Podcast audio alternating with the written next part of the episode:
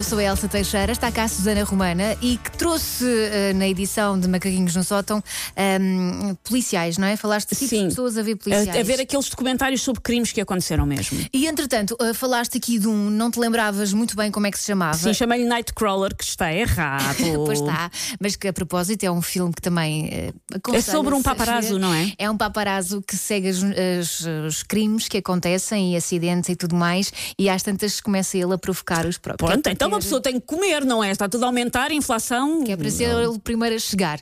Mas ah, ah, o documentário que estavas a falar chama-se Night Stalker e resolvi partilhar porquê? Porque há muita gente a perguntar, também há muita gente a responder, assim ficamos todos dentro da Chama-se mesma onda. Night Stalker e o criminoso chamava-se Richard Ramirez e é dos mais horríveis. Ele faz coisas que eu não posso dizer na rádio. Ok, mas a verdade é que ele foi preso, não é? Sim. E pronto, e acabou em bem. Não anda por aí. Calma.